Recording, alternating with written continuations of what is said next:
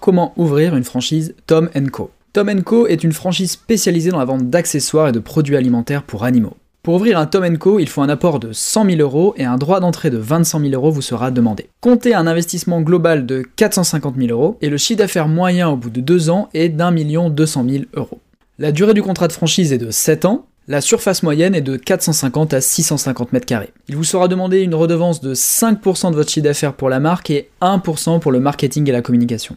Tom Co propose un suivi local par un vétérinaire, un espace dédié pour chaque espèce, la vente d'animaux vivants et plus de 7000 produits référencés. Il y a également différents services, un lavage canin en libre service, un service de toilettage, des ateliers d'animation, un espace parapharmacie. L'avantage de ce secteur d'activité, c'est qu'il est en croissance en France. L'animalerie représente un chiffre d'affaires de 4,8 milliards d'euros en France. Un foyer sur deux possède un animal de compagnie, pour un total de 55 millions d'animaux de compagnie. Ce marché a progressé de 17,5% en 5 ans. Aujourd'hui, le franchiseur a des villes prioritaires comme Orléans, Rennes, Troyes ou Amiens par exemple.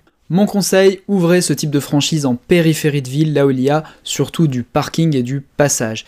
Et évidemment, si vous êtes passionné par nos amis les animaux.